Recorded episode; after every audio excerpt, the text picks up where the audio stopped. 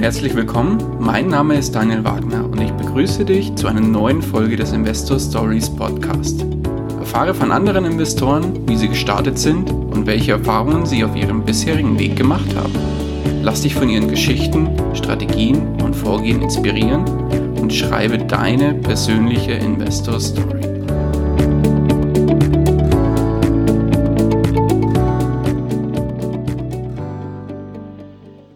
Hallo und herzlich willkommen zu einer neuen Folge des Investor Stories Podcast. Heute zu Gast bei mir Sebastian Dao. Grüß dich, Sebastian. Ja, hallo, Grüße. Schön, dass du da bist, Sebastian. Da unsere Hörer vielleicht der ein oder andere dabei ist, der dich noch nicht kennt, weil im, im äh, ja, Investorenbereich, zumindest im Immobilieninvestorenbereich, in der Immopreneurgruppe, bist du ja, glaube ich, dem einen oder anderen mittlerweile schon bekannt. Aber für die Leute, die dich noch nicht kennen sollten, stell dich doch vielleicht kurz vor und erzähl zwei, drei Sätze zu deiner Person. Ja, also äh, Name wurde schon genannt, Sebastian Dau. Ich bin jetzt äh, im Moment 34 Jahre alt, verheiratet und habe zwei Kinder.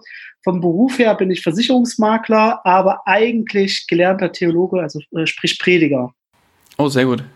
Ja, genau. Und äh, bekannt bin ich geworden eigentlich durch mein kleinteiliges Investment in Garagen. Mhm. Das heißt, das ist bei dir auch momentan immer noch Fokus? Ja, also äh, mehr im Bereich äh, der, der Immobilieninvestor Weiterbildung, aber äh, im, im, Investieren selber ist das nur ein Teilbereich, äh, den ich da mache. Oh, sehr gut. Dann steigen wir dann gleich da auch tiefer ein. Aber bevor wir da wirklich ähm, mal die einzelnen Bereiche bei dir durchleuchten, würde ich oder würde mich jetzt mal interessieren, wie ist denn der Sebastian Dau, der, der, der du heute bist, da hingekommen bei dem Bereich Investieren beziehungsweise bei dem Bereich Finanzen? Das heißt, wie ging es denn da bei dir los, dass das Thema überhaupt für dich ja, zum Thema wurde? Ja, also ähm, ich hatte ja schon gesagt, ich habe eigentlich Theologie studiert. Ähm, und äh, nach meinem Studium habe ich erstmal äh, jobben müssen. Meine Frau war noch nicht ganz fertig mit dem Studium. Und ähm, ja, und irgendwie musste Geld reinkommen. Also äh, habe ich das Erstbeste genommen, was man so kriegen konnte. Und es war damals äh, als Verkaufsfahrer bei Bofrost. Mhm. Und para parallel hat ein Mitkommilitone, der mit mir absolviert hatte, äh, eine Ausbildung angefangen bei einem großen Versicherungskonzern als Versicherungsfachmann. Mhm. Äh, ja, wenn man so nah beim Studium zusammen war, dann redet man natürlich über seine unterschiedlichen Jobs. Ich äh, musste draußen mit dem Bofrostwagen fahren. Ähm, und er hatte, also jedenfalls hat er so ein bisschen suggeriert, so ein entspanntes Leben als Versicherungsvertreter. Und äh, ja, ich habe das aber erstmal eine Weile beobachtet, weil ja, wie es halt immer so ist, man hat Theologie studiert und dann in die Versicherungsbranche ist ein bisschen, äh, äh ist ein bisschen komisch. Naja, und nach einem Jahr habe ich mich dann überreden lassen, äh, da auch zu wechseln. Meine Frau war mit dem Studium fertig und ich hatte damals gesagt, pass auf, wenn äh, dein Versicherungskonzern mir eine, äh, eine Stelle anbietet in meiner alten Heimatstadt, in Jena, wo ich auch heute lebe, äh, ja, dann würde ich es machen. Also so im jugendlichen Leichtsinn quasi. Okay, und daraus wurde dann auch was? Daraus wurde dann was und da habe ich quasi äh, parallel, also ich habe dort eine Agentur übernommen und im Quereinstieg äh, auch meine Versicherungsausbildung gemacht. Und äh, dann habe ich bei dem Konzern angefangen, bin aber nach vier Jahren schon, also relativ zeit, äh, zeitig, ähm, ähm, habe ich gemerkt, dass wir uns da überwerfen werden, für einen Konzern zu arbeiten, ähm, quasi nur die Produkte des einen zu schlucken oder zu vermitteln. Und das ging ja auch irgendwann dann äh, in dem Bereich, wo man sagt, Mensch, auch mit dem Gewissen, äh, gute Produkte lassen sich einfacher an den Mann bringen, wo man sagt, das ist auch gut und das brauchen die Leute auch. Aber es gibt auch überall bei jeder Gesellschaft so faule Eier und die dann den Leuten aufzudrücken, das, äh, das wollte ich nicht tun. So, ich konnte das mit anderen Produkten zwar immer eine Weile ausgleichen, aber ich merkte einfach, äh, ich gehörte mehr zu den freiheitlichen Vögeln. Ich wollte selber steuern, was ich mache. Und so hat das, äh, musste das irgendwann auch ein Ende finden. Und dann bin ich, äh, habe ich angefangen bei einem Versicherungsmakler zu arbeiten, einem mittelgroßen Versicherungsmakler. Mhm. Äh, äh und der hat mir eine ganz neue Welt eröffnet. Nicht nur, dass man einfach mit allen Versicherungskonzernen zusammenarbeiten konnte, sondern äh, auch so Rahmenkonzepte zu vereinbaren mit Versicherern. Also viel mehr in die Tiefe zu gehen und äh, mit den Versicherern zu verhandeln, gute Produkte, auch, auch neue Produkte zu kreieren. Das habe ich bei Versicherungsmakler dann gelernt. Der ist in Ruhestand gegangen vor zwei Jahren Und dann äh, kam ich so quasi in die richtige, echte Selbstständigkeit. Ähm, ja, und wenn man so in der Versicherungsbranche arbeitet, dann ist man den ganzen Tag damit auseinandergesetzt, sich mit Risiken äh, zu beschäftigen, aber auch mit äh, Altersvorsorge.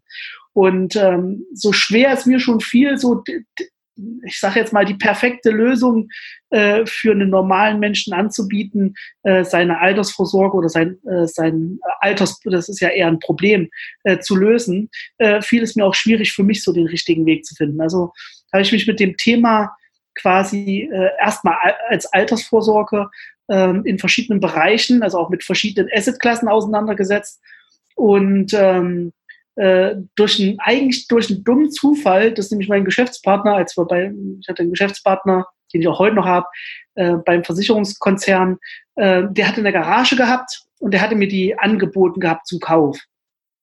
Und ähm, so bin ich eigentlich erst da drauf gekommen. Er hat sie mir zu einem günstigen Preis mit einer relativ hohen Miete, die war schon zu der Zeit vermietet, verkauft. Also es waren damals 2000 Euro für die Garage und 50 Euro Mieteinnahmen. Und boah, das war, das war im Verhältnis zu dem eingesetzten Kapital ähm, äh, so eine hohe Rendite, dass ich eigentlich nur Ja sagen musste. Mhm. Okay. Ja. Da war aber der Gedanke von einem passiven Einkommen. So weit habe ich noch gar nicht gedacht. Aber so vom Theologen hin zum Versicherungsmakler, fiel es dir da nicht schwer? Das würde mich natürlich jetzt auch an der Stelle noch interessieren. Ja, das, ach, das fragen mich eigentlich alle. Äh, Im Grunde genommen ist es so, ähm, die, die, diese, diese Branche, Versicherungsvertreter oder Versicherungsmakler, hat ja einen sehr, sehr schlechten Ruf. Ja. Mhm. Obwohl das, was sie eigentlich als Dienstleistung bietet, Risiken abzusichern oder abzufedern, ja eigentlich gar nichts Verwerfliches ist.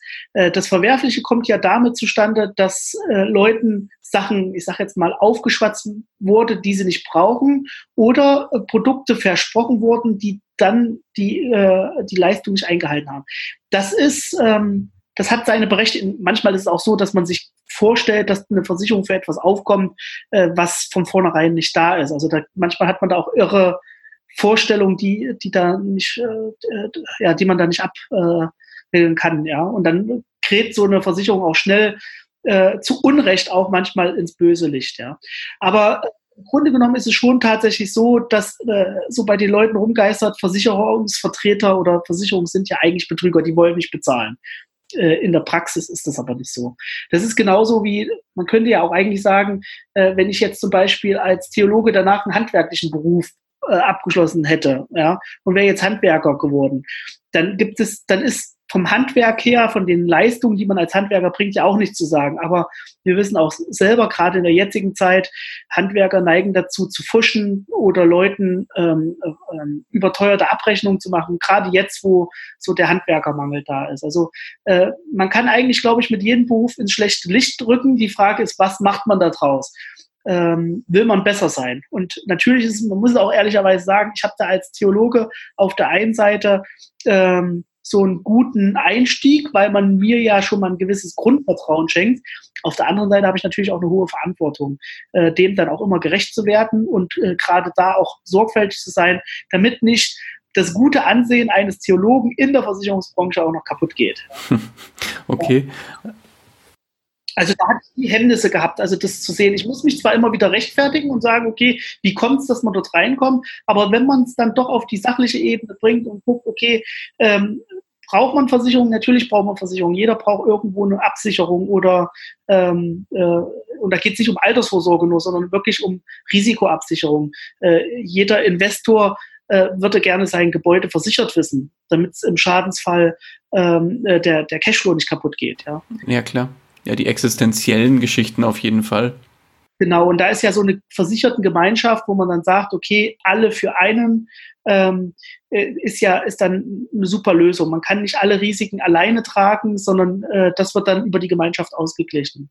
So und das irgendwo natürlich auch einen wirtschaftlichen Faktor hat, nämlich dass, nicht, äh, dass man nicht eins zu eins einsammelt, äh, Schaden gegenüber Leistung, sondern dass da immer noch ein Apfel übrig bleiben muss für den Versicherer, beziehungsweise auch für mich als Makler in Form von Provision. Das ist auch selbstverständlich, das ist ganz normal. Klar, ja. leben und leben lassen. Ganz klare genau. Nummer. Ja, ganz genau. klar. Ja, aber jetzt hast du ja so schön erzählt, es ging bei dir dann los mit einer einzigen Garage. Ja, hast genau. erstmal so die Frage, hast du die heute noch? Äh, nein, die habe ich heute nicht mehr. Nein. Oh, schade, okay. Aber das hat auch seinen Grund gehabt. Ähm, man muss natürlich sagen, die erste Garage, die ich gekauft hatte, die war auf Pachtland, also mir gehörte das Grundstück nicht, sondern ich habe quasi nur das Gebäude gekauft. Ja. Und das ist für uns hier im Osten noch relativ normal, dass es sowas gibt. Ähm, da sind auch keine Erbpachtgrundstücke, die man im, im, Grundbuch da irgendwie eingetragen hat, wo man dann, was weiß ich, eine 100-jährige Pacht oder 100-jährigen Pachtvertrag hat, einen 99-jährigen Pachtvertrag, sondern das ist ohne Grundbuch geregelt. Äh, es gibt da so ein Gesetz äh, für uns, das nennt sich das sogenannte Schuldanpassungsgesetz, äh, Schuldrechtsanpassungsgesetz. Und das besagt, wenn der, jedenfalls in der heutigen Zeit, wenn der Verpächter den Pachtvertrag kündigt, ähm, dann geht quasi das Eigentum oder also das, die Grundstücksbestandteile, die Gebäude gehen auf ihn über. Mhm sowas wie eine Art kalte Enteignung, wenn man so möchte. Ja, ja, klar, aber dem muss man sich dann vermutlich dann auch klar sein, wenn man sowas erwirbt. Genau, äh, das war mir natürlich damals nicht klar. äh, ich, ich, ich, musste ehrlich sagen, ich hatte auch nicht keinen Gedanken drüber gemacht. Es gab einen Pachtvertrag, ich wusste, okay, ich muss 100 Euro im Jahr Pacht zahlen. Äh, ich habe aber hier 600 Euro Mieteinnahmen zu 2000 Euro Kaufpreis. Okay. So, welche rechtlichen Folgen das hat, damit habe ich mich nicht auseinandergesetzt, äh, als ich die gekauft hatte.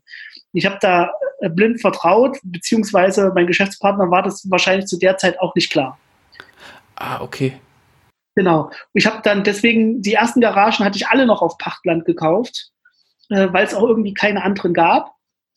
Und äh, dann habe ich gekauft und irgendwann hat mich mal jemand drauf gebracht, äh, zu sagen, Mensch, wenn der Pachtvertrag gekündigt hat, ist doch deine Garage weg.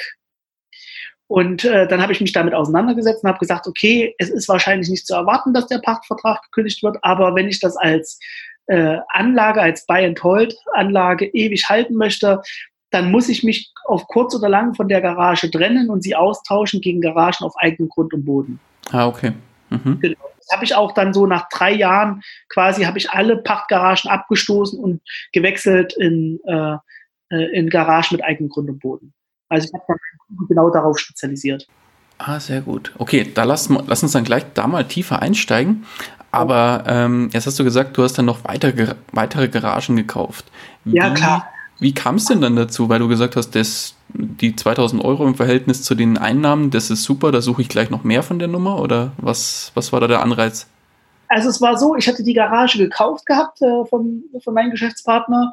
Ähm, der Mieter war ja schon vorhanden und die Miete kam und ich hatte irgendwie nichts zu tun, außer dass da jeden Monat das Geld reinkam. So die ersten drei, vier Monate habe ich das so beobachtet und habe gedacht, Mensch, das ist so einfach, muss doch noch mehr solche Garagen geben. Und dann bin ich bei eBay Kleinanzeigen auf die Suche gegangen, gerade auch äh, in Jena bei uns. Und ähm, äh, siehe da, da waren ganz viele Garagen, die zu solchen Preisen 1500 bis 2500 Euro angeboten wurden. Ja, und dann habe ich losgelegt und verkauft, äh, äh, nicht verkauft, sondern äh, gekauft. Immer wenn ich ein bisschen Geld zusammen hatte, habe ich die dann quasi Cash gekauft. Okay. Hast dich dann nicht mal irgendwann gefragt, von wegen, irgendwo muss doch da ein Haken sein? Ähm, ja, ehrlich gesagt, äh, das habe ich schon. Mich hat das immer gewundert, dass die Leute das äh, so günstig verkauft haben. Aber was ich festgestellt habe, ist, dass ich scheinbar so der Einzige war, der die Garage nicht für sich selber gekauft hat, sondern ähm, äh, zur Vermietung. Ich glaube, den Eigentümern der Garage war gar nicht bewusst, was für eine hohe Renditemöglichkeit man damit hatte. Ah, so, das waren dann eigentlich Einzelnutzer von den Garagen selber. Ja, genau. Also ähm, äh, eine Garage zu vermieten, das war, ich sage jetzt mal, nicht so üblich bei uns, sondern die Leute hatten die Garage gehabt, haben die für sich selber genommen. Das waren alte Leute, das waren Rentner, die damals die Garagen auch selber erbaut hatten, noch zu DDR-Zeiten. So, und dann gab es mal, was weiß ich, jemand, der gesagt hat, ich nutze die so und so nicht und ja, dann verkaufe ich die. Und äh, äh, ja, es gibt ja keine wirkliche Preisvorstellung von denen. Ich konnte auch besonders die Pachtgaragen am Anfang noch relativ gut runterhandeln. Und sagen, okay, ich brauche es sofort, ich bezahle auch sofort bar, ähm, machst du es auch für 1800 Euro. Ja. Und so ging das eigentlich los. Okay, verstehe. So, und, äh, was ich auch interessant fand, ich habe ja die Garage dann online gestellt zur Vermietung für den Preis und ich hatte einen Ansturm. Also es gab so viele Leute, äh, die nach einer Garage äh, gesucht haben und froh waren, dass sie überhaupt eine hatten. Und äh, heute weiß ich, warum das so ist. Es gab also jedenfalls bei uns hier im Osten, es gibt halt dieses Phänomen, dass Leute ähm, 70, 80 Euro oder 100 Euro Pacht im Jahr für so eine Garage bezahlen, die, die ihnen gehört. Und das tut den Leuten nicht weh. Und dann äh, sagen die sich, die nutzen die Garage zum Teil gar nicht. Die stehen wirklich leer, die Garagen, aber jedes Jahr einmal 100 Euro Pacht zahlen, das tut nicht weh und deswegen bleiben die leer. Und vermieten, auf die Idee, dass die zu vermieten, kommen Rentner irgendwie auch nicht. Mhm wollen sie vielleicht auch damit nicht behängen. Ähm, ja, und äh, so gibt es zwar viele Garagen, auch in Jena bei uns viele Garagen, die leerstehend sind, aber die auch dem Markt nicht zur Verfügung stehen. Und die jungen Leute, die die Garagen eigentlich haben wollen, zum Unterstellen von Möbeln, fürs Motorrad oder was auch immer, die kommen nicht an die Garagen ran. Okay, verstehe. Und das erlebe ich heute noch an, an, ganz, ganz vielen Orten. Deswegen kann ich auch quasi auch in B- oder manchmal sogar in C-Lagen Garagen kaufen, ähm, weil die Nachfrage dort einfach höher ist als das Angebot. Okay, und dann kannst du es eigentlich auch für einen entsprechend guten Preis auch vermieten. Genau. Ja, also ich bin da, muss ehrlich sagen, ich bin auch kein Schwein. Ähm, ich nehme trotzdem noch moderate Mieten. Ich könnte bestimmt mehr nehmen, aber ja, ich, ja, keine Ahnung. Ich, ich mache es nicht. Also ich reize das nicht bis ins Ultimo raus, sondern ich sage dann lieber, ich möchte, dass ihr, ihr langfristig mietet. Ja. Mhm tut es auch weh, wenn jemand sein Auto in eine Garage stellt und muss im Jahr, ich sage jetzt mal 500 oder 600 Euro nur an, an Miete bezahlen für ein Auto. Dass mhm. er da, das tut mir dann auch irgendwo im Herzen weh. Ja, klar. Ja. Und, ja, genau, deswegen er an B- oder C-Standorten meistens so für 35 Euro. Okay, aber das ist ja ein fairer Preis. Aber pass mal auf, dann würde mich natürlich jetzt interessieren, machst du nur Garagen oder noch mehr oder andere Geschichten auch? Ja, also mittlerweile mache ich auch äh, natürlich andere Geschichten. Also ähm, bei mir ist es so, äh, ich habe mich natürlich auch als, äh, als Investor weiterentwickelt und äh, sehe, okay, ich habe in Garagen investiert, ich besitze jetzt so in etwa 120 Garagen. Oh wow. Aber ich möchte trotzdem breit diversifiziert sein, nicht nur in Immobilien, sondern auch in anderen Assetklassen. Aber äh, selbst, ich versuche auch im Bereich der Immobilien zu diversifizieren. Nicht nur durch Standorte, sondern auch durch Immobilienarten. Also habe ich wahrscheinlich wie jeder andere Immobilieninvestor auch, habe ich auch Eigentumswohnungen. Okay. Genau, Eigentumswohnungen. Ich habe Gartenanlagen beispielsweise. Ähm, ich habe Stellplätze. Ja, also das Einzige, was mir noch fehlt, sind so richtige, echte Gewerbeimmobilien. Also ich habe noch äh, kein Showroom oder äh, so ein Mehrfamilienhaus mit einem, äh, mit einem Geschäft unten. Das, das fehlt mir jetzt quasi noch im Portfolio. Okay, aber dann lass uns doch mal von oben so ein bisschen auf dein Gesamtportfolio draufschauen. Wie setzt ja. sich das denn ungefähr prozentual zusammen, wenn du sagst, jetzt du verteilst es auf die normalen Immobilien, auf Garagen und ich nenne mal, sag mal Garagen, Schrägstrich Stellplätze und dann vielleicht noch diese Gartenanlagen? Ja, also man muss natürlich sagen, also ich unterscheide ja immer zwischen zwei verschiedenen Arten von Asset Investments. Das eine ist, sind die sogenannten absparfähigen äh, äh, Assetklassen und die ansparfähigen Assetklassen. Okay. Ähm, was unterscheidet das? Beim, beim Absparen, das ist vielleicht dem man, manch einen von deinen Hörern ja eher bewusster, dass man sagt, man kauft eine Immobilie und die wird ja nicht durch Cashgeld ähm, gekauft, sondern meistens äh, äh kreditfinanziert gehebelt. Ja? Mhm. Also keiner kauft eine Eigentumswohnung aus dem Cash heraus. Ja? Es sei denn, er weiß nicht mehr, wohin mit seinem ganzen Geld. Das, äh, meistens tun ja Junginvestoren sagen, ich kaufe eine Eigentumswohnung und finanziert die zu 90 oder vielleicht sogar, sogar zu 100 Prozent oder manchmal sogar noch mehr. Mhm. Äh, also sogar mit Nebenkosten. So. Und dann spare ich ja die Immobilie durch die Mieteinnahmen ab. Also ähm, ich tue den Kredit abzahlen und damit ähm, verwandle ich ja Fremdkapital in Eigenkapital. Ja, das ist das Übliche. Das ist bei den Immobilien so ein, so ein Ding. Und da, wenn ich diese Unterteilung mache, da habe ich dann hauptsächlich Immobilien. Also ich tue nie, keine Aktien oder so Kredithebeln, sondern wirklich nur bei den Immobilien. Und da, wenn, wenn ich das so einteilen würde, äh, das ist halt die Frage, soll man das jetzt einteilen nach, ähm, nach Mieteinnahmen, nach Mietzins oder sollte man das einnahmen nach Stückzahl? Ja? Mhm. Wenn ich Stückzahl zuordne, äh, ich hatte ja gesagt, ich habe so etwa 120 Garagen, dann kommen noch mal äh, so in etwa 50 Stellplätze dazu äh, Im Moment sind es sechs Eigentumswohnungen und ähm, äh, ein Häuschen und äh, Gartenanlagen sind so sechs oder sieben Gartenanlagen. Oh, okay. Und im, im Bereich Aktien oder sowas, machst du da auch was? Ja, das ist für mich so das typische Ansparen. Also ich spare durch regelmäßige Sparpläne. Ähm, äh, da habe ich einen großen Fokus in Einzelwerten und zwar hauptsächlich Blue-Chip-Aktien. Ja? Also äh, im Tech-Bereich ganz klassisch so Amazon, äh, Facebook, äh, Apple und Microsoft zum Beispiel. Aber ich habe auch ganz klassische äh, Konsumgüteraktien, äh, so äh, 3M oder ähm, äh, äh, Procter Gamble, ähm, Nestle und so, solche typischen großen Aktien, ja, PepsiCo, Coca-Cola, ähm, ja, die habe ich so mit im Bestand. Aber ich habe natürlich auch Sparpläne auf ETFs, ja. Okay. Äh, genau, äh, MSCI World, ganz klassisch, habe ich mhm. mit drin.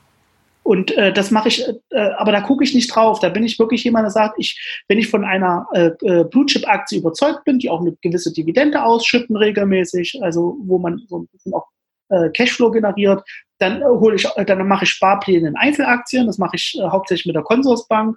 Mhm. Und äh, ansonsten muss ich tatsächlich sagen, beschäftige ich mich nicht so tiefgängig mit dem Aktienmarkt. Da kann man auch ein bisschen Zeit verlieren mit, sondern denke mir, okay, das mache ich ganz klassisch in ETFs. Mhm, verstanden.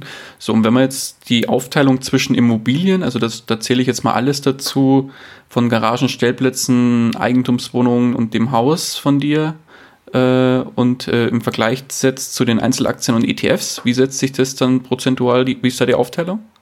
Also ähm, von der Sparrate, also sprich, was ich an eigenes Kapital investiere regelmäßig, ist die Aufteilung so in etwa 50-50 mittlerweile. Also okay. das, in Aktien investiere, investiere ich auch gleichzeitig als Eigenkapital in Immobilien. Wenn man natürlich nach Vermögenswerten geht, dann muss man natürlich sagen, dann sind die Immobilien im Moment bei 98 Prozent. Oh, okay.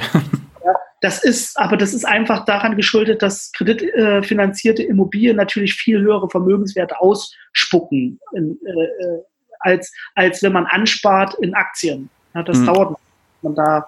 Und wenn du, und wenn du von jetzt mal so äh, davon ausgehst, bei den Immobilien vom Reinvermögen, das heißt hier ähm, Wert minus noch offene Schulden? Ja, dann ist es, dann wäre so die Quote trotzdem noch bei 90 Prozent. Oh, okay. Ja, äh, also das, das ist, also das habe ich auch schon getan. Ähm, aber das ist auch immer ein bisschen schwierig, das zu beurteilen, weil äh, den Wert der Immobilie, den lege äh, ich ja im Grunde genommen fest. Ja, ja? klar. Und das macht es dann immer schwierig, nach welcher Methode macht man das und jeder macht es so ein bisschen anders und da kann man sich das auch schönreden. Mhm. So. Und ähm, von daher gucke ich immer so ein bisschen eher drauf, okay, was bringt mir wie viel Cashflow? Also ich bewerte meine Assetklassen eher nach dem Cashflow. Und dann ist es tatsächlich so, dass ich sagen muss, ähm, den regelmäßigen Cashflow, den ich aus Aktien rausziehe, der liegt bei 10 Prozent gegenüber den bereinigten Immobilien, ja, nach, äh, nach, ähm, nach Kapitaldienst. Ja, klar. Okay. Ich weiß auch, dass ich da in dem Bereich, in der Assetklasse, was Aktien betrifft, noch weitaus mehr aufholen muss. Aber ich bin auch erst 34 Jahre alt. Hast ja noch Zeit, wollte ich gerade sagen. genau. Muss aber auch sagen, es, es gibt ja, ähm, ich investiere auch in die Assetklasse Anleihen. Das ist ja so ein bisschen unter den Immobilieninvestoren verpönt, ja, in, in Anleihen zu investieren. Äh, warum auch immer, aber es gehört einfach mit dazu, dass sich das so auszugleichen, ja. Ähm, und das mache ich versicherungsförmig hauptsächlich. Also zum Beispiel ganz klassisch, äh, ich, ich habe äh, eine Riester-Rente. Äh, meine Frau hat eine Riester-Rente. Mal nur als Beispiel. Äh, da nutzen wir die Zulagen als den Hebel, weil Zinsen gibt's ja im Moment nicht. Und wenn man sieht, dass meine Frau eine Rendite hat, eine Eigenkapitalrendite, unter den Gesichtspunkt tut es ja gar keiner äh, vergleichen, äh, die hat eine Eigenkapitalrendite im Moment von 860 Prozent. Okay. Ein, durch die Zulagen, ja. Und bei mir ist es immer noch eine Rendite von über 150 Prozent. Mhm. Und natürlich ist die Sparrate relativ gering. Meine Frau zahlt 60 Euro ein, ich zahle 60 Euro ein, aber das ist halt der höchste Punkt bei uns, wo wir die meiste Rendite reinbekommen. Deswegen ist das zwar im Moment, was, was diesen Bereich betrifft, äh, Riester-Rente, zwar nur, ich sage jetzt mal, so ein, so ein, so ein kleines Korn äh, äh, im Investment, aber das schmeiße ich nicht weg. Also die Rendite nehme ich mit. Verstanden. Okay. Aber dann würde mich natürlich jetzt das Thema Garageninvestments noch ein bisschen tiefer interessieren und ich denke mal unsere Hörer auch. Von daher lass uns doch mal da noch mal ein bisschen tiefer einsteigen. Jetzt ähm, verfolge ich das ja auch schon immer, immer wieder im, in der Immopreneur-Gruppe mitunter. Da kamen ja immer, immer wieder Anfragen genau zu dem Thema. Und äh, ja, äh, du hast ja auch ein Buch zu dem ganzen Thema geschrieben. Das, ja, genau. äh, Äh, sag kurz zwei, drei Sätze zum Buch und äh, was da drin zu finden ist, vielleicht, bevor wir da tiefer einsteigen. Okay, also das Buch ähm, äh, heißt Die Liebe zum kleinteiligen Investment und ist eigentlich so, ähm, es, da geht es eigentlich nur um Garagen. Soll noch ein Nachfolgebuch geben, wo man auch über andere kleinteilige Investments redet, aber da geht es speziell um das Thema ähm, äh, Garagen, äh, in Garagen zu investieren. Von wie findet man Garagen zum Kaufen, äh, wie verhandelt man, äh, bis hin, was muss ich baulich beachten bei den Garagen, äh, bis hin zu, in welcher Rechtsform steht so eine Garage, ob auf Pachtland, auf Eigentumsland, in einer WG oder einer Bruchteilseigentümergemeinde, da steht eigentlich alles drin. Und als Bonus steht im Buch, sind da mal so vier oder fünf verschiedene Deals, die ich gemacht habe. Also wo ich dann einfach den Wertegang, wie habe ich die Immobilie gefunden, äh, äh, wie habe ich da drauf geboten oder beziehungsweise wie habe ich, äh, wie war die Kaufabwicklung und bis hin, was mache ich mit der Immobilie an Rendite, also was nehme ich an Mieteinnahmen ein. Das ist in dem Buch da alles schön auf 136 Seiten beschrieben. Oh, sehr gut. Verlinken wir dann gerne auch in den Show Notes. Lassen wir da gerne den Link zukommen. Dann äh, können wir das unseren Hörern auch zur Verfügung stellen. Aber jetzt zu den Garagen. Jetzt sagen wir mal, ich als, ich habe selber noch keine Garage und jetzt gehe ich her und sage, jetzt würde mich so ein Garageninvestment durchaus reizen. Wie mhm. gehe ich da am geschicktesten vor als Einsteiger in dem Bereich? erstmal, wie, wie suche ich überhaupt nach so einem Ding? Wie finde ich so eine Garage überhaupt? Ja, also das kommt auf das Ziel an. Möchte ich gleich anfangen, so einen großen Garagenhof zu kaufen oder möchte ich es probieren mit Einzelgaragen in, in Eigentümergemeinschaften? Da, das ist die erste Frage. Die meisten meiner äh, äh, Interessenten oder die, die mein Buch lesen und die dann auch so mal eine Resonanz dazu gegeben haben, das sind eher Leute, die sagen, ich habe äh, entweder ähm, habe ich äh, noch nicht die Möglichkeit zu finanzieren, beziehungsweise ich habe nur ein kleines Eigenkapital und möchte das so sinnvoll wie möglich äh, investieren. Mhm dann ist ja diese Kleinteiligkeit das Schöne. Äh, wir kriegen für eine Garage, für eine Einzelgarage, wenn man die kauft, ja, und man, man sucht jetzt in dem Bereich äh, bis zweieinhalbtausend Euro, das finanziert ja keine Bank. Das muss man schon aus Eigenkapital bringen. Klar. Allerdings ist es auch nicht schlimm, weil so eine Garage für zweieinhalbtausend Euro bringt im Regelfall 40, 45 Euro Mieteinnahmen ein. So nach Kostens bleiben noch 40 Euro im Monat übrig, also 480 Euro zu zweieinhalbtausend Euro Eigenkapital, das ich eingesetzt habe. So. Und äh, wenn ich jetzt mal den üblichen ähm, Verdächtigen nehme, der eine Eigentumswohnung kauft, ja, der bringt ja meistens so ein Eigenkapital, ich sage jetzt mal bei einer Finanzierungssumme von 100.000, bringt er ja meistens so 10.000 selber mit. Ja? Mhm. Oder sollte er dann mitbringen, sonst macht die Bank vielleicht keine Finanzierung mit. Das ist ja dann schon eine 100% Finanzierung. Ja? Und kriegt dann dafür eine Wohnung, äh, wo ein Cashflow übrig bleibt von 60 oder 70 Euro im Monat. Also sprich, nach Kapitaldienst allen Kosten bleiben 60, 70 Euro übrig. Dann ist der, der gerade mal zweieinhalbtausend Euro investiert hat, ja deutlich besser dran. Das muss man ja wirklich sagen. Ganz äh, klar. Ganz, ganz klar. Mhm. Und er hat auch nicht das, äh, das Ausfallrisiko so, äh, oder das hohe Ausfallrisiko. Er muss nicht den Kapitaldienst bei Leerstand selber bezahlen und er hat auch keine riesen Nebenkosten.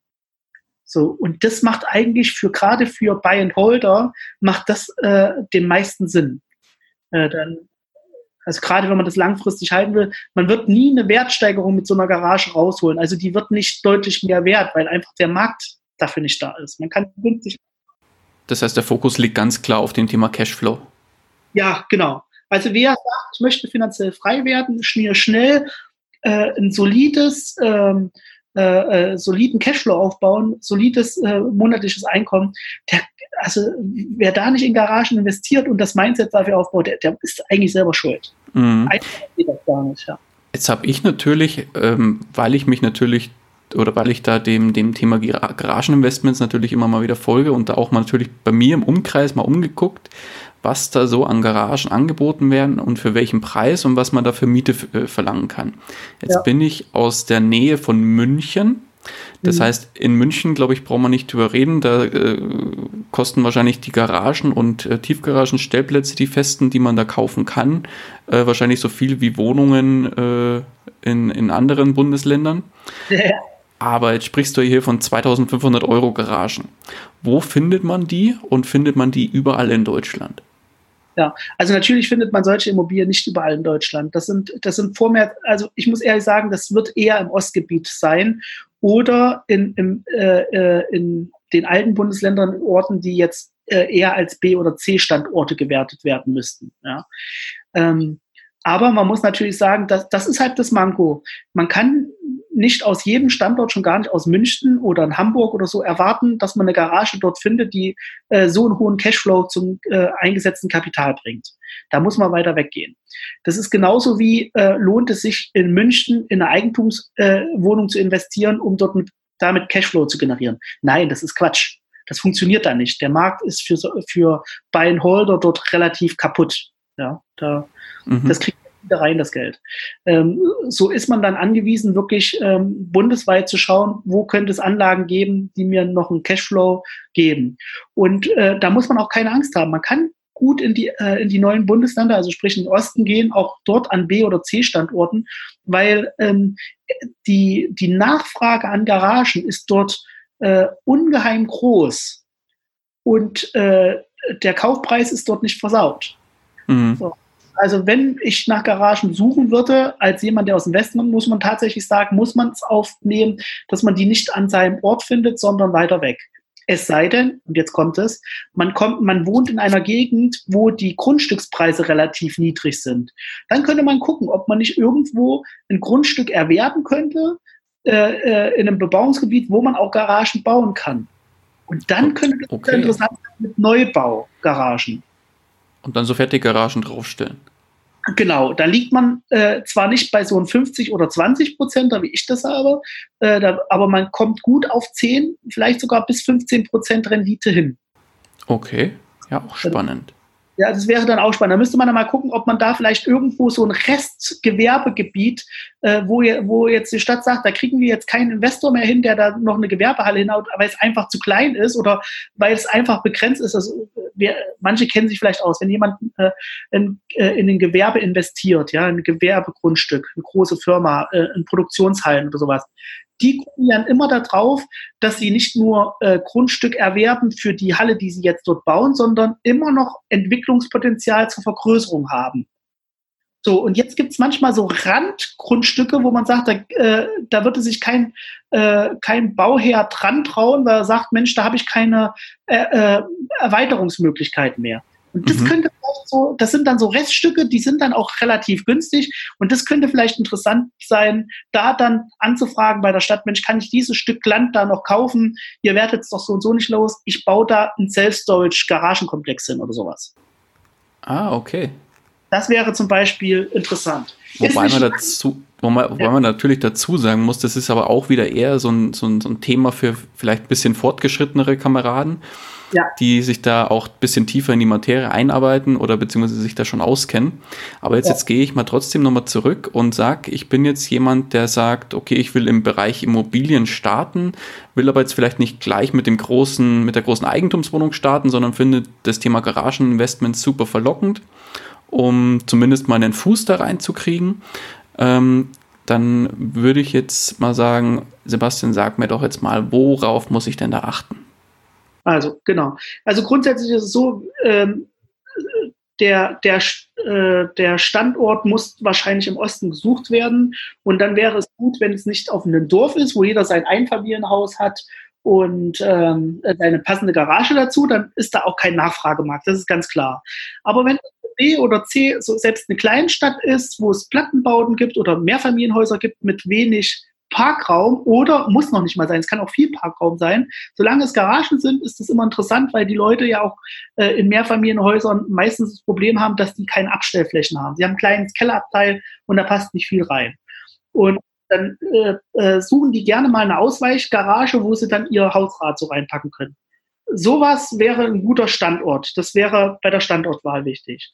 Die andere Sache ich, das habe ich auch ganz oft, dass jetzt mal zum Beispiel ein Student zu mir kommt und sagt, ich habe vor meinem Studium noch ein bisschen gearbeitet, Work and Travel, und da sind zweieinhalbtausend Euro übrig geblieben. Ich kriege bei der Bank nichts. Ähm, ich kriege auch so und so keine Finanzierung für eine Eigentumswohnung. Ähm, da wäre genau sowas, wo man sagt, Mensch, dann hast du so deine erste Garage, bist schon, du hast schon eine Immobilie, die ist abbezahlt und bringt dir jeden Monat Cashflow noch zusätzlich zu deinem Studium. Mhm. Richtig gut. So. Äh, dann muss man darauf achten, wo wir jetzt gerade beim Achten, und ich springe immer so oft. Ähm, bei, äh, worauf man achten muss, ist natürlich die bauliche Substanz einer Garage. Es, sollten, äh, es sollte eine gemauerte Garage sein, bezieh beziehungsweise eine Betonfertigteilgarage äh, mit am besten auch eine, äh, mit einer harten Dachung, meistens so einer Betondachung, wo dann so eine Teerschicht drauf ist. Mhm. Warum gemauert und warum so eine Bedachung? Äh, also ich, äh, in meinem Buch zeige ich das dann schon nochmal ausführlicher. Äh, da es gibt tatsächlich viele Garagen im Osten, die haben so eine Lattendachung drauf, zum Teil auch noch mit Asbest. Ähm, das wird irgendwann mal ein Riesensanierungsfall. Und das sind jetzt auch keine massiven Balken, wie man das bei einem äh, Dach kennt von einem, äh, von, einem, von einem Haus, sondern das sind ganz normale dünne Dachlatten, äh, weil die ja kein Gewicht tragen müssen. Nur die morschen irgendwann durch und dann hat man da ein offenes Dach und ach, das ist das ist ganz großer Murks. Die wurden halt damals wirklich mit einfachstem Material da so gebaut. Mhm. Und dann gab es aber diese Beton-Fertigteilgaragen äh, äh, schon auch im Osten. Das sind, äh, äh, das sind so Einlegeplatten, die dann aufgelegt werden und die, die halten ewig. Äh, die, die haben auch keine, da muss man nichts instand halten. Das Einzige, was man machen muss, ist ab und zu mal bei dem Dach eine neue Betonschicht drüber ziehen und das war's. Okay. Und jetzt sagen wir mal, ich habe jetzt zwei Möglichkeiten oder ich, ich habe drei Möglichkeiten, so ein, ich nenne es jetzt mal in Anführungszeichen, einen Autostellplatz bzw. Garage zu kaufen. Ja. Die Möglichkeit 1 wäre, einen klassischen Tiefgaragenstellplatz in der WEG zu kaufen. Die ja. Möglichkeit 2 wäre eine Garage bei als, als, als Teileigentum, als Sondereigentum äh, irgendwie zu kaufen, die abgespalten ist vom, von, als eigenes Grund, mit einem eigenen Grundbuchblatt, für die, in, auch in einer WEG. Oder ich habe die Möglichkeit, eine Einzelgarage inklusive, äh, oder ja, doch eine Einzelgarage inklusive Grundstück auf einem, ich sage jetzt mal so einem Gewerbepark oder Gewerbegrundstück, wo nur Garagen stehen, zu kaufen. Was wäre da die bessere Wahl? Okay, da hast du mir schon ein bisschen vorgegriffen. Also das sind oh, okay. drei, aber es ist kein Problem. Also ja. das sind äh, drei Möglichkeiten, die man so hat. Ähm, die Variante 1 und 2 sind äh, meistens abzuraten, beziehungsweise immer abzuraten. Also Tiefgaragenstellplätze muss man immer die Finger von lassen. Äh, weil die sehr hohe Instandhaltungskosten haben und sehr hohe Betriebskosten. Das liegt einfach daran, dass da eine Sprinkleranlage äh, in so einem Garagenpark, äh, äh in so einem Tiefgaragenstellplatz ist. Da gibt's ähm, äh, äh, Instandhaltungsintervalle, gerade so Doppelpark oder so, die sind teuer. Dann ist man an der WEG meistens mitgebunden und trägt da die Umlagekosten für deren Heizungsanlage, obwohl man davon überhaupt nicht profitieren kann. Mhm. Und Sachen, also so Stellplätze aus Tiefgaragen verursachen oder Parkhäusern verursachen Haufen Nebenkosten. Das kriegt man an Rendite gar nicht wieder. Okay. Also unbedingt die Finger weg. Garagen in einer WEG mit einem Wohnhaus kommt drauf an. Da muss man sich ganz genau die Teilungserklärung durchlesen, weil gerade diese Sache, man ist oft, sind die Teilungserklärungen sehr, sehr äh, schlampig geschrieben. Da heißt es so, dass man, dass die zum Beispiel die Instandhaltungskosten nach Miteigentumsanteilen aufgeteilt ist. Das ist in der WEG ja üblich und auch richtig, ja. Allerdings, wenn man äh, ein Teileigentum auf eine Garage hat, ist das wieder blöd, weil der Garageneigentümer hat äh, quasi nie eine Instandhaltung oder nur ganz, ganz gering, dass mal, was weiß ich, wie gesagt, für 100 Euro mal das Betumdach neu gemacht werden muss oder dann so, eine, äh, so ein Schweißband wieder drüber gezogen werden muss. Und hingegen der andere äh, dann die Heizungsanlage hat, äh, das Treppenhaus, das gemalert werden muss, das Dach und so weiter und so fort, äh, wo man dann als Miteigentumsanteil dann mit daran gehaftet ist, auch das verursacht wieder hohe Nebenkosten. Klar. Das äh, Grund, äh, dass die Teilungserklärung schön äh, ausgearbeitet ist, indem man sagt, okay, die Garagen sind außerhalb der ganz normalen, die haben eine eigene Instandhaltungsintervall oder haben eine eigene, äh, ich sag jetzt mal, ein eigenes Hausgeld, dann kann das schon wieder richtig gut sein. Okay. In der Praxis habe ich das aber noch nie erlebt, muss man auch mhm. sagen. Mhm. Möglich wäre es juristisch gesehen, aber in der Praxis noch nie erlebt. Okay. Ähm, genau. Äh, da wäre es auch für die Bauherren vielleicht zum, äh, später mal klüger, wer baut und da auch so Garagenanlagen baut, äh, dass er die Teilungserklärung vielleicht sauberer trennt voneinander.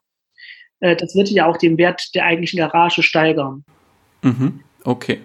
Aber ja, das kommt selten vor. Und dann hattest du das andere erwähnt, das sind die Garagenanlagen mit eigenem Grund und Boden, vielleicht auch Teileigentum in so einem Garagenpark.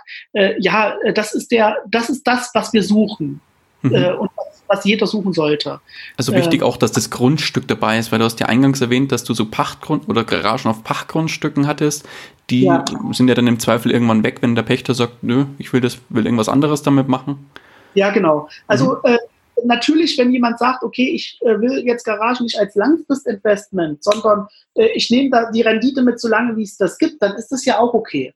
Äh, kann man sagen, okay, was weiß ich, die Garage kostet 2000 Euro, äh, der Pachtvertrag geht im Moment noch fünf Jahre, äh, die Miete sind 50 Euro, okay, das bedeutet, äh, ich kann das Investment machen, ich gehe mit einem Plus raus, selbst wenn der Pachtvertrag nach fünf Jahren gekündigt wird. Aber ob man den Stress haben will, das muss jeder für sich selber wissen. Ähm, man kann natürlich auch Glück haben, dass der Eigentümer des Grundstücks, entweder Stadt oder vielleicht sogar ein Privater, äh, das nochmal verlängert. Dann macht das natürlich Spaß. Aber als, ich sage jetzt mal, so wie ich mal angefangen habe, als Altersvorsorge oder als, äh, ich sage jetzt mal, unendlicher Cashflow, äh, wäre so eine Garage auf fremden Grund und Boden eher nicht geeignet. Okay. Ja. Okay, und klar, wenn der Vertrag nur noch ein Jahr geht, dann muss man natürlich sagen, okay, da kann man vielleicht mit dem Eigentümer, äh, mit dem jetzigen Garageneigentümer reden und sagen, pass auf, der Pachtvertrag geht nur noch ein Jahr. Das heißt, äh, ich, ich biete nur noch 200 Euro für die Garage, weil im, im, schlimmsten Fall ist mir jetzt die Garage nach, nach dem Jahr schon wieder weg. Mhm.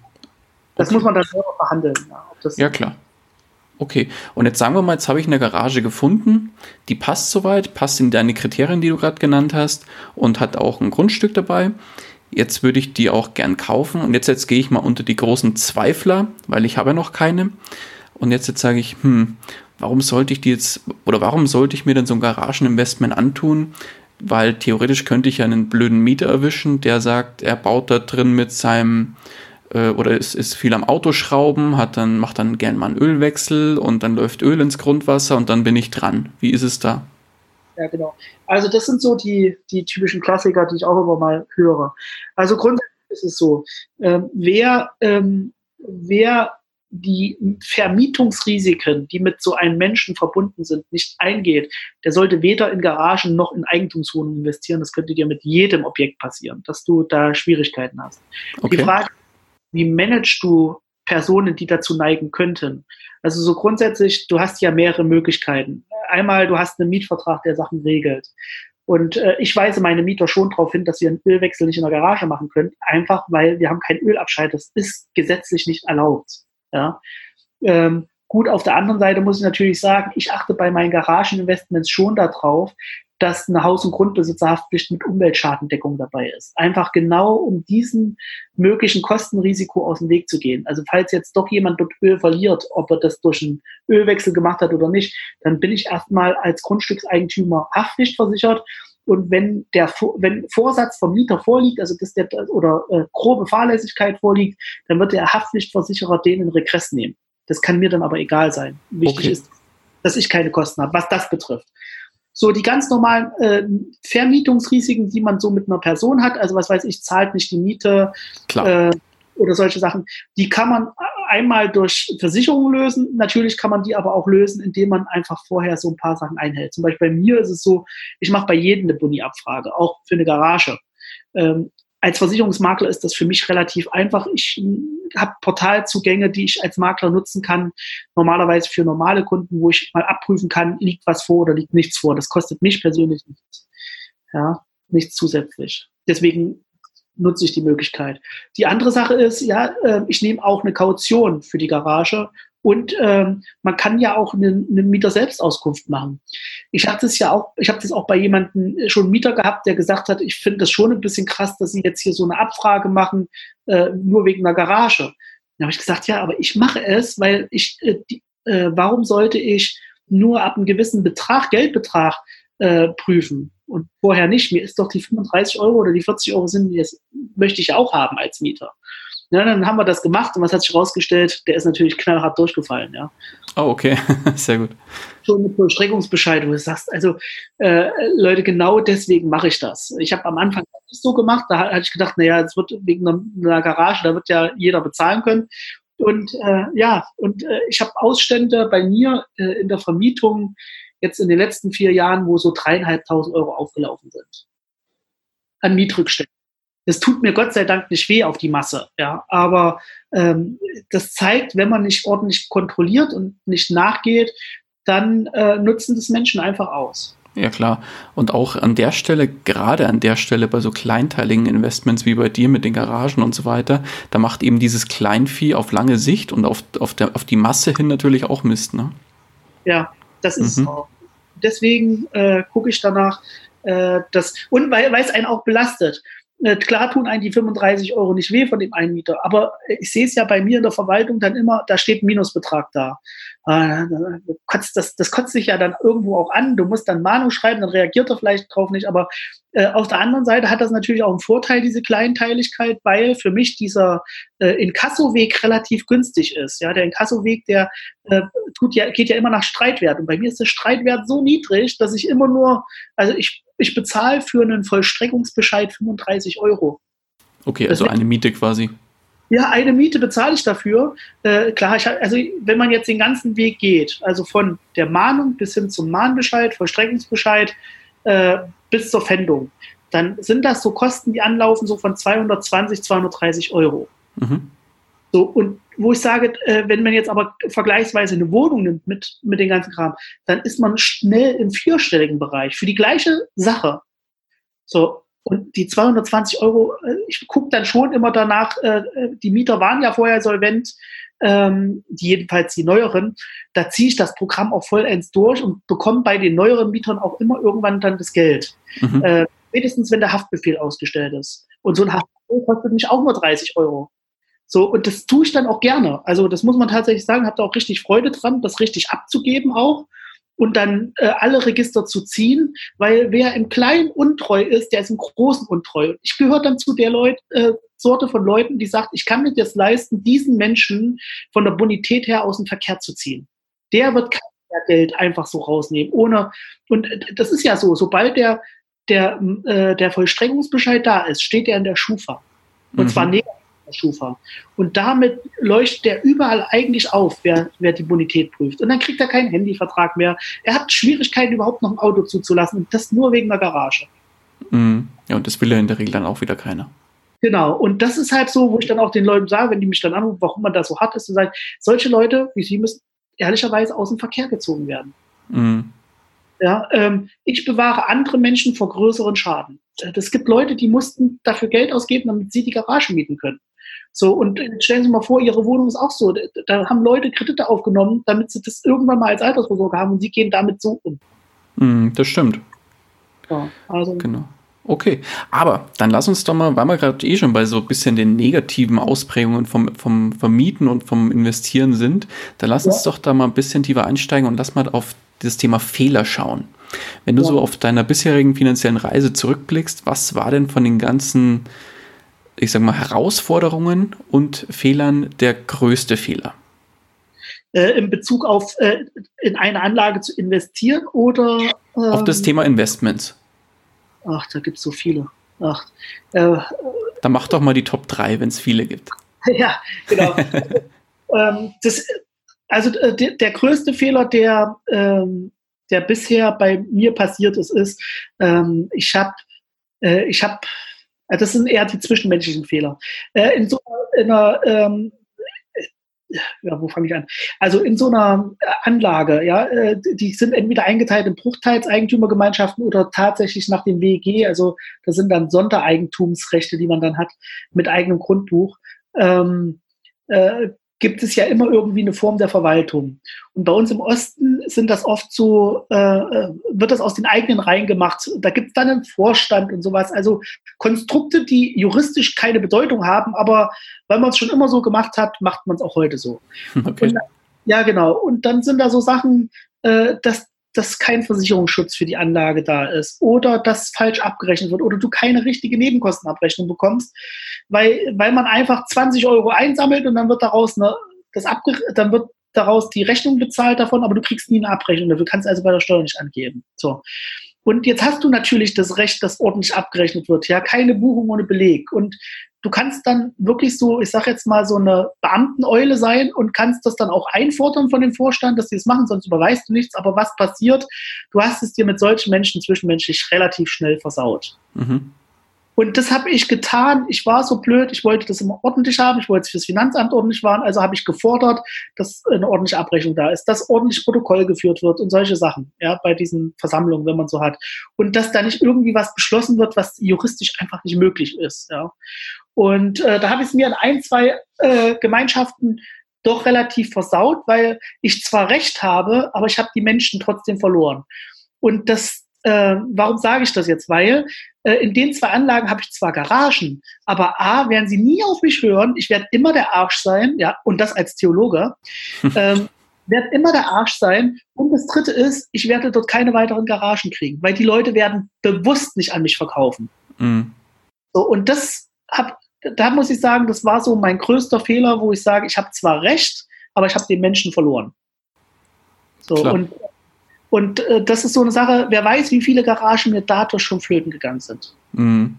Verhalten. Ja klar, so. allein aus Trotz werden sie da sagen, nee, ich könnte ja. sie jetzt verkaufen, weil ich brauche sie gar nicht mehr. Äh, aber nee, dem nicht. Also wirklich ja, so aus Trotz kommt es dann, ja klar. eine Anlage habe ich das tatsächlich so, ähm, wo, wo ich sehe, dass äh, jemand anderes, der jetzt mein Buch gelesen hatte und auch investiert, der durch glücklichen Zufall hat er in meiner Anlage auch Garage, eine Garage gefunden und hat in jede Garage einen Zettel reingeworfen, ob jemand seine Garage gerne an ihn verkaufen würde. Und er hat mit einem Schlag fünf Garagen der Anlage gekauft, wo mir kein, obwohl ich immer gesagt habe in der Eigentümerversammlung, wenn jemand seine Garage verkaufen will, ich nehme sie gerne. Äh, genau. Und jeder hat sie verkauft für einen Preis, oh, dafür muss ich manchmal eine Garage bezahlen, hat der die für hat er fünf Garagen so sich angereicht. Also Wahnsinn, wirklich Wahnsinn. Okay. Und, äh, von daher, ja, und das ist mir dann auch schon bewusst, das ist, glaube ich, der größte Fehler, den ich überhaupt gemacht habe. Das werde ich jetzt nicht mehr tun. Ich schluck das, ich versuche unterstützend zu sein und wenn mich jemand um Rat fragt, dann okay. Das Einzige, wo ich trotzdem eine, eine, eine Oberkommissar-Eule bleiben muss, ist halt, was die Haftpflicht, die Haus- und Grundbesitzhaftpflicht angeht, weil das ist einfach ein finanzielles Risiko. Äh, die meisten Anlagen sind Bruchteilseigentümergemeinschaften. Bruchteil bedeutet, ich habe Miteigentum an, dem Gara der gesamten Garagenanlage. Das heißt, ich hafte immer voll. Immer voll. Ja, es gibt, gibt eine sogenannte gesamtschuldnerische Haftung und die trage ich voll. Und wenn dann keine Haus- und Grundbesitzerhaftpflicht da ist und dann passiert was, und das muss nicht mal bei mir in der Garage sein, sondern bei jemand anderes, dann ist mein ganzes Geschäftsmodell kaputt mit Einschlag. Deswegen muss ich pochen, wo ich sage, da kann es auch mal sein, dass ich sage, lieber versau ich es mir und ich kriege dort keine weitere Garage, als dass ich äh, Garagen zwar bekomme, aber hinterher dann einfach in die Insolvenz reite, mhm. weil ich mal eben für 100.000 Euro das Erdreich ausheben lassen muss. Ja, verstehe. Okay. Ja, das ist halt sowas, wo ich sage, okay, das muss nicht sein. Das stimmt. Genau. Aber, aber genau, aber sonst, also darauf, äh, äh, das, das ist so einer meiner größten Fehler gewesen, den ich eingegangen bin. Ähm, ja, äh, ein weiterer Fehler, ich habe auch schon eine Anlage gekauft, die hängt mir jetzt ein bisschen hinterher, da habe ich keine gute äh, äh, äh, keine gute Mikroanalyse gemacht. Also ich habe ein Stellplatzgrundstück gekauft bei uns in, in, in Jena, äh, wo ich gedacht habe, Mensch, äh, Jena geht immer, also nur reine Parkplätze, keine Garagen. Ähm, und äh, die kriege ich vermietet. Das sind 31 Stellplätze, die ich dort habe, davon sind gerade mal vier vermietet. Ich finde einfach okay. keine, Ja, das ist ein Scheiß-Investment gewesen. Ja, aber gut, das gehört halt dazu. Da, da habe ich mal äh, eine Pleite gemacht und ich merke, okay, Stellplätze können gut sein, aber da ist die Mikrolage sehr entscheidend. Mhm. Ja, also ich habe einen anderen Standort in Jena, wo ich Garagen gekau äh, äh, Stellplätze gekauft habe, der geht, da habe ich, da habe ich eine Warteliste. Und die Leute zahlen so viel, wie ich in anderen Städten, wo ich für Garage bekomme. Aber an dem anderen Standort der Stadt kriege ich halt irgendwie keinen. Interessant. Äh, ja, ist manchmal so. Jetzt muss ich mir überlegen, ob ich das irgendwie bebauen kann mit Garagen, weil Garagen kriege ich immer los. Ja, weil die Leute es im Zweifelsfall nicht für ein Auto benutzen, sondern wirklich, äh, um Sachen abzustellen, Hausrat abzustellen. Einzulagern. Mhm. Okay. Das muss ich noch irgendwie hinkriegen. Da, das wird mein erstes äh, äh, Projekt, wo ich auch wirklich selber Garagen baue. Okay. Ja, halt ja. uns da unbedingt auf dem Laufen. Da bin ich auch gespannt. Ja, genau. Okay. Da ist die Trägheit so ein bisschen mit anderen Projekten. Und wenn die Zeit äh, nicht, nicht äh, oder 48-Stunden-Tage endlich mal eingeführt werden oder irgendwas in der Richtung. Ja, genau, ich kenne das. Ich kenne das. Okay, aber dann lass uns mal auf bisschen die positive äh, Seite noch mal ein bisschen schauen. Lass uns mal auf deinen größten Erfolg schauen. Ja, der größte Erfolg war wohl äh, ein Garagenkomplex, der auch bei YouTube so ein bisschen auch schon gezeigt wurde. Das ist ein Garagenkomplex in der Stadt Gera. Also Gera ist eine klassische C-Stadt. Ähm, hoher Mietleerstand, ähm, hohe Arbeitslosigkeit im Osten, aber ähm, ja, eine Stadt trotzdem mit fast 100.000 Einwohnern, glaube ich, ja, 80.000. Mhm. Also relativ äh, groß. Und da habe ich einen Garagenkomplex gekauft mit 85 Garagen bei einer Ausschreibung. Äh, der auf Garagen, einen Schlag 85 Stück. Auf einen Schlag 85 wow. Stück, genau. Und äh, der Garagenkomplex in der Ersteigerung hatte, den habe ich ersteigert für 72.500. Der musste aber noch ausvermessen werden und äh, äh, die Grundstücksgrenzen mussten neu gelegt werden, allem drum dran. Und mit allen Nebenkosten, also Notar und äh, Grundbuch und allem drum dran, hat mich das Ganze dann 85.000 Euro gekostet. Das heißt ja. 1000 Euro für die Garage. Ja, genau. 1000 Euro für die Garage. Und ähm, das war damals auch relativ spannend. Ich habe den ersteigert, habe dann den Zuschlag bekommen und habe geglaubt, ich werde ja locker eine Finanzierung dafür bekommen, ja, mit dem Ertragspotenzial, was da drin steckt. Und dann sagt meine Hausbank, nein, sie will es nicht finanzieren. Da ist mir die Muffe hochgegangen. Ich habe gesagt, ach, was? Also bin ich dann losgegangen äh, und äh, äh, bin von Bank zu Bank gerannt, äh, um da eine Finanzierung zu bekommen, habe auch eine dann Gott sei Dank bekommen und auch noch relativ gute Finanzierung bekommen. Aber ja, also ich habe dann die 85 Garagen gekauft. Die waren, da war es so, dass es hatte den Wasserbetrieben in Gera gehört, das Grundstück, und die hatten bisher immer nur eine Pacht verlangt und wollten sich einfach davon trennen. Hat Pachtvertrag vorsorglich schon gekündigt äh, mit dem Garagenverein und die Garagen waren ja quasi noch äh, äh, im Fremdbesitz. Das ist das, was ich vorhin gesagt hatte. Mhm. Äh, ähm, auf Pachtland, die Garageneigentümer äh, waren quasi Pächter des Grundstücks nur. Der Pachtvertrag war gekündigt und damit gingen die Garagen an die eigentlich oder ging das an den neuen Eigentümer oder an den bisherigen Eigentümer über. Gott sei Dank war das auch so. Ähm, denn Entschädigungsansprüche müssen an den gestellt werden, äh, wo der Pachtvertrag dann ausgelaufen ist. So, und das war noch bevor ich den, das, mir das gehörte, hatten die äh, Wasserbetriebe den Pachtvertrag gekündigt, sodass die quasi entschädigungspflichtig waren. Das war denen gar nicht bewusst. Ah, okay. Das war denen gar nicht bewusst. Der, der, der, der Grundstückseigentümer ist und den Pachtvertrag kündigt und die Garage nicht abreißt, sondern weiter vermietet, ist entschädigungspflichtig. Mhm. So, und die haben gekündigt, das Grundstück verkauft, nachdem es gekündigt war, haben selber keine Pachten eingezogen und auch nicht die Garagen an sich genommen, sondern haben sie mir dann überlassen. Und dann habe ich, nachdem, die, äh, nachdem ich das nun Eigentümer des Grundstücks wurde, Grundstück, das umgeschrieben ist, habe ich die Garageneigentümer angeschrieben und habe gesagt, der Pachtvertrag ist ja schon gekündigt. Ähm, Sie müssten mir bitte die Schlüssel geben oder den neuen Mietvertrag annehmen. Da haben wir dann eine Eigentümerversammlung gemacht dazu, wo die, die ganzen Alteigentümer gekommen sind. Und dann habe ich denen nochmal die Situation erläutert. Also muss natürlich auch sagen, ich, also ich hatte so einen Schiss vor diesem Tag, aber er musste ja kommen, ähm, weil man hat ja 85 eigentlich erboste, verärgerte Leute, die quasi kalt enteignet wurden. Äh, und dann kommt so ein, äh, so ein Typ wie ich äh, mit Migrationshintergrund und erzählt denen jetzt, die können die Garage äh, mieten. Vorher haben die 50 Euro im Jahr Pacht bezahlt und jetzt sollen sie auf einmal, äh, wir hatten dann damals, was hatten wir ausgemacht? Ich glaube, äh, 25 äh, Euro Miete zahlen. Aber das war natürlich schon eine ganz schöne Erhöhung, ja. Also von, von 50 Euro auf 300 Euro. Ja, klar. So im Jahr. Und ja, aber die Versammlung lief doch, lief doch ruhiger als erwartet. Die Leute waren zwar nicht begeistert, aber über die, über 50 Prozent haben ihre Schlüssel abgegeben. Ähm, ja, es haben 25 Prozent dem Mietvertrag sind dem Mietvertrag eingegangen und äh, die restlichen, äh, da musste ich hinterherlaufen, dass ich die Schlüssel bekommen habe oder beziehungsweise die Garage aufbrechen mit neuen Schlüsseln versehen. Ja, das war halt so in der Anfangszeit. Das war aber okay, weil äh, ich hatte dann die Garagen online gestellt bei eBay Kleinanzeigen und es gab so eine große Nachfrage.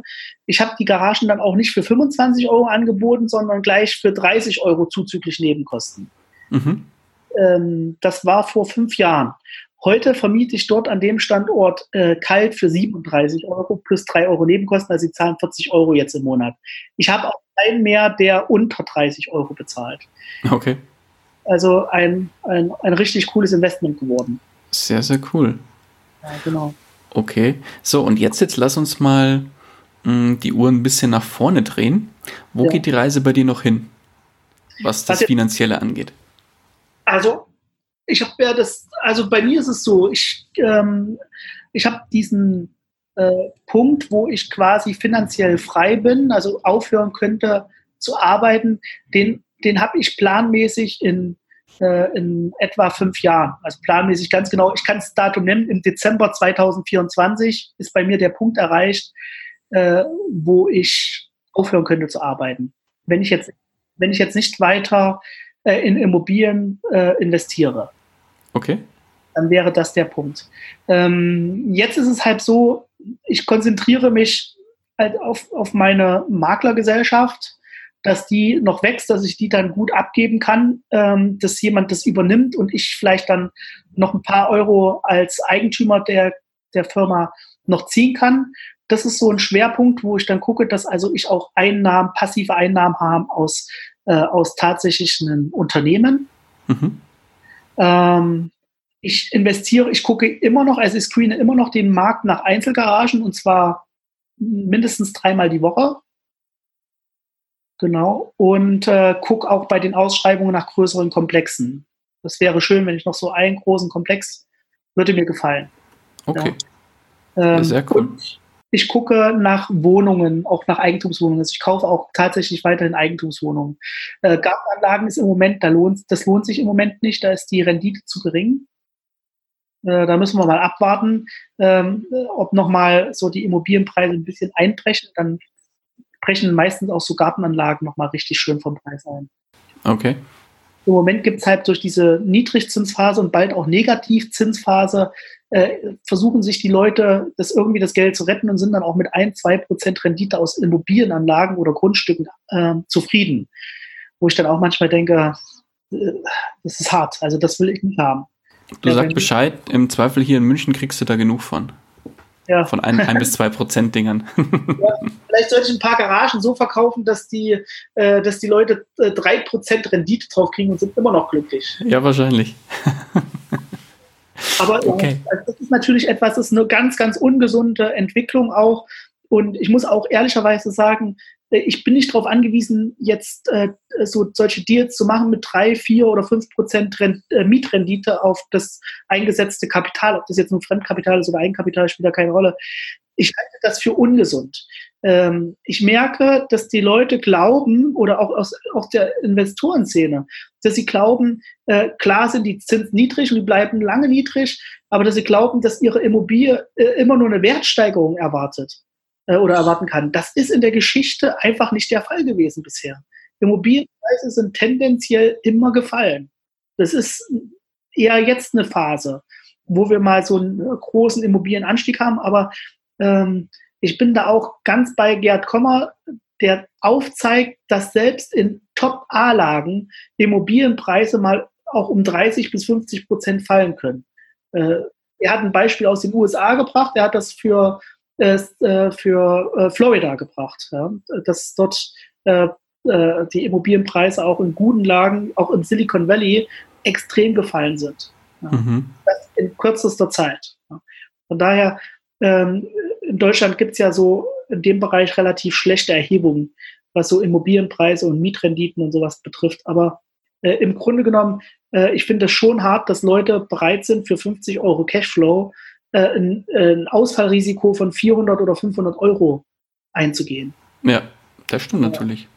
So, und steigen die Zinsen, und das werden sie irgendwann, das geht nicht anders, entweder durch eine Währungsreform, dass man das System neu ortet, oder ganz natürlich, dann wird es einfach so sein, dass im gleichen Maß auch die Immobilienpreise fallen. Es ist ja nicht nur so, dass die Zinsen teurer werden für die Finanzierung, sondern Immobilienpreise fallen mit Einschlag. Und dann hat man zwei äh, ich sage jetzt mal, zwei Kneifzangen, die den Immobilieninvestoren das Leben schwer machen werden. Mhm. So. Wenn man dann so einen Verschuldungsgrad hat, wie ich es oft höre, von 90 bis 100 Prozent, ach, dann. Dann wird es spannend. Ich sag's mal so.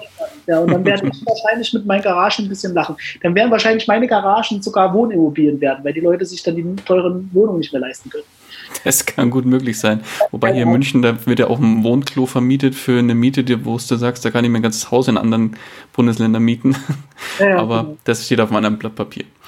Also ich gucke wirklich bei Immobilien, wenn ich investiere in Immobilien, ähm, dann ist es so, ich hole nichts unter einer zehnfachen Miete. Und dann sagen Leute, das gibt's nicht. Natürlich, das gibt es. Das gibt's an B-Standorten überall noch. Und äh, der Vorteil von B- und C-Standorten ist, dass die Entwicklungspotenzial haben. Eine Stadt wie München hat eigentlich kein Entwicklungspotenzial mehr, was Mieten oder äh, sogar äh, Kaufpreise betrifft. Ja, jedenfalls nichts, was gesund oder natürlich wäre. Ja, klar.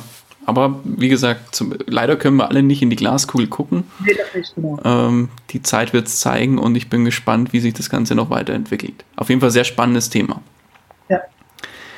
Aber jetzt lass uns mal ganz kurz nochmal auf ein anderes Thema eingehen. Und zwar, jetzt hast du ja schon vorhin kurz von deinem Buch berichtet. Das, wie gesagt, verlinken wir gerne in den Show Notes. Gibt es denn andere Bücher, die dir persönlich oder die dich persönlich weitergebracht haben im Bereich Investments oder im Bereich Persönlichkeit? Ja, äh, sogar ganz viele. Also ich habe, als ich, ich habe also den Begriff finanzielle Freiheit oder überhaupt äh, finanzielle Unabhängigkeit, den habe ich erst relativ spät nach meinen Investments, also als ich angefangen habe zu investieren, äh, überhaupt erst geschnallt oder beziehungsweise äh, den, den Begriff kennengelernt. Und der hat, äh, das war Bodo Schäfer mit seinem Buch Der Weg zur finanziellen Freiheit. Das war, also, das ist noch gar nicht so lange her. Das ist vielleicht jetzt drei Jahre her, wo ich dieses Buch das erste Mal gelesen hatte.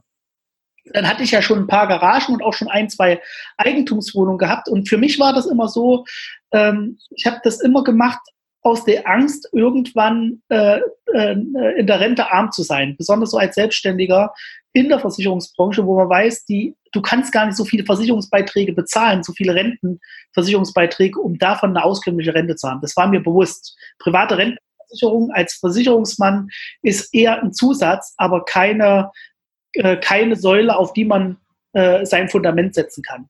Dafür, so viel, so viel kann man gar nicht einsparen wie man bräuchte, um davon auskömmliche Rente zu haben. Das war mir bewusst und deswegen war für mich erstmal nur Hauptsache, ich kriege mit, mit den Immobilien irgendwie eine vernünftige Rente hin. Und Bodo Schäfer hat für mich ähm, äh, überhaupt erstmal die Idee gebracht zu sagen, Mensch, du musst gar nicht bis zur Rente warten, du kannst eigentlich in kürzester Zeit finanziell frei werden äh, warum die Rente so weit nach, mit 60 oder auf 67 zu verschieben. Das ist mir erst durch Bodo Schäfer begann, äh, bewusst geworden. Und dann habe ich auch mein, äh, meine Suche erst überhaupt so optimiert äh, in, in dem Bereich Immobilien. Das war so das erste Buch, was ich gelesen hatte, Der Weg zur finanziellen Freiheit mhm. von Bodo Schäfer. Äh, manche sagen, er, er wäre ähm, was das betrifft, so ein, ähm, äh, wie nennt man, äh, äh, ach, Gerd Kommer, der, der mag ja Bodo Schäfer gar nicht. Mir fällt jetzt gerade der Begriff gar nicht ein, die er gesagt hat. Äh, ähm, naja, ist auch egal. Also er, er wird immer als so Unrealist betrifft, in so in sieben Jahren zur Million. Äh, klar, wenn man das jetzt in Aktien oder so anlegt, wird das wahrscheinlich schwierig möglich sein, ohne da äh, ein hohes Risiko einzugehen. Aber überhaupt erst mal zu sagen, äh, überhaupt ein Ziel zu setzen, diese und diese Summe möchte ich haben, auch die, das Mindset, was in diesem Buch allein schon drin steckt, das war für mich ungeheim wichtig gewesen für den Start.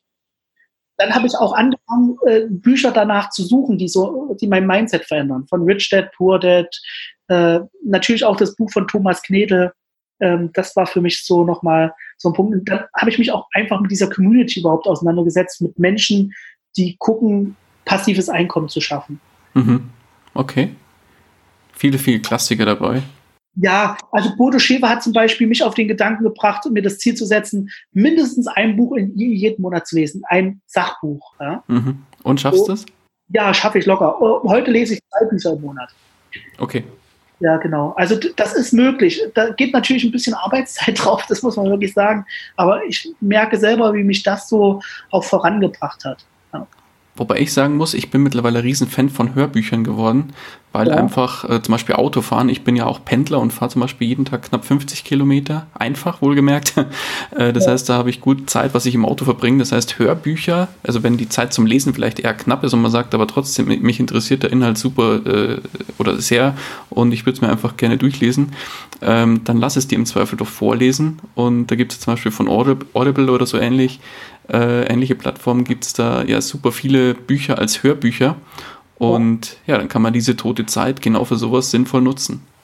Also du wirst es, also da sprichst du mir aus der Seele. Auch ich habe einen Audible-Zugang schon relativ lange, aber muss natürlich auch sagen, bei manchen Sachbüchern wird es schwierig, besonders wenn Grafiken, Zahlen oder so gebracht werden, weil das kannst du nicht aufnehmen.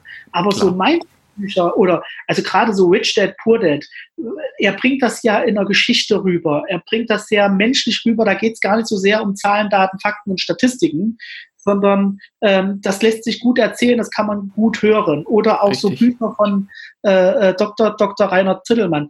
Der, der bringt natürlich äh, gerade jetzt so äh, dieses Mindset von, von Superreichen. Das ist etwas, das kannst du hören.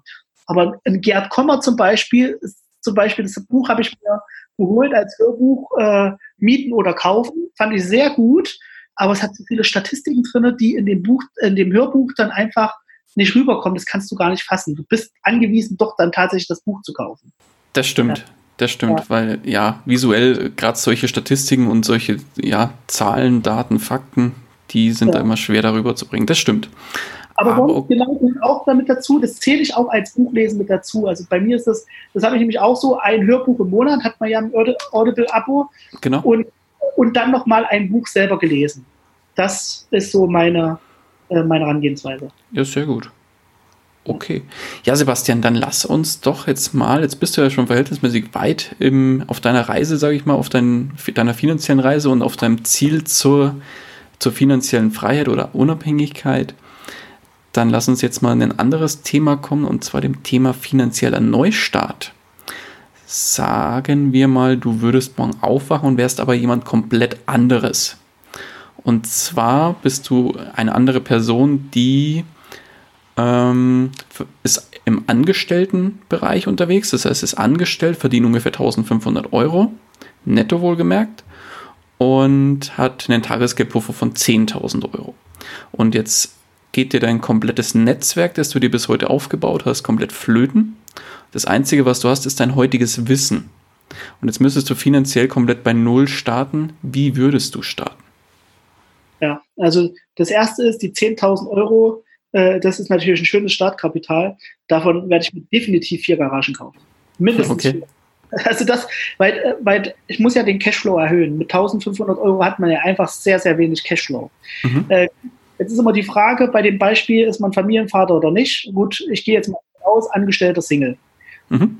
Äh, das nächste, was ich machen würde, ist mit dem Mindset, was ich habe, ich würde mir definitiv ein, äh, äh, ein äh, nebenberufliche Tätigkeit suchen. Entweder in selbstständiger Basis oder wenn ich jetzt noch nicht so die Möglichkeit habe, äh, dann im Angestelltenverhältnis. Einfach um mein Cashflow weiterhin zu erhöhen. Und die, das, ich sage jetzt mal, die beste oder die, die Asset-Klasse, die jeder hat, ist man immer selber. Ja? Mhm.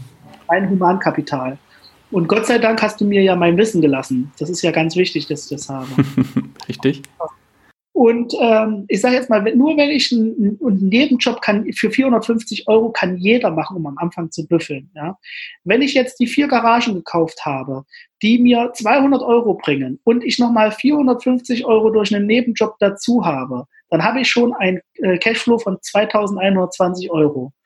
Dann würde ich vielleicht nicht ganz so frugal leben als Einzelperson, aber wenigstens so, dass ich 800 Euro im Monat äh, Cashflow generiere, um weiter äh, zu sparen. Also ich werde wahrscheinlich fünf Jahre brauchen, äh, um da zu sein, wo ich jetzt bin. Mhm. Genau. Das heißt auch wieder hier ganz normal loslegen mit Garagen und wieder die eine und eine nach der anderen kaufen und im Prinzip so ein bisschen immer wieder ansparen und dann wieder die nächste kaufen. Genau. Also, weil diese, der, diese Rendite, diese, du brauchst am Anfang ja eigentlich eine hohe Rendite. Andere würden das machen, indem sie sagen, weil sie jetzt Garage nicht als Mindset hatten vorher, die würden das mit Eigentumswohnungen probieren. Aber du kommst halt mit so geringem Gehalt, mit 1500 Euro, kommst du irgendwann bei einer Bank einfach an so einen Punkt, wo du nicht genug Bonität hast, um dein Ausfallrisiko zu decken. Mhm. Und bei 1500 Euro einfach zu schnell. So, so sieht's aus, ja.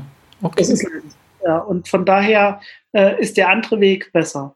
Ähm, ob man, ich würde natürlich nicht ewig im Angestelltenverhältnis bleiben. Das würde ich wahrscheinlich, dafür bin ich einfach nicht der Typ. Ja. Aber ähm, ja, wenn ich muss, dann muss ich, dann ist ja klar. Okay. Nee, wunderbar. Dann sind wir auch schon beim Ende langsam angelangt, Sebastian. Wir haben jetzt die Stunde gut geknackt. Ja. Da würde ich aber vorschlagen, kommen wir langsam auch eben, wie gesagt, zum Ende. Wenn dich einer unserer Hörer oder Hörerinnen erreichen will, wie kann man dich am besten erreichen?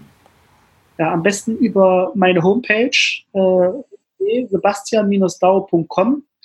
Da hat man ja auch die Möglichkeit, äh, äh, mich anzuschreiben, beziehungsweise auch so ein bisschen Mindset, äh, auch meine Predigten zum Beispiel werde ich äh, veröffentlicht, da so mich als Person auch kennenzulernen.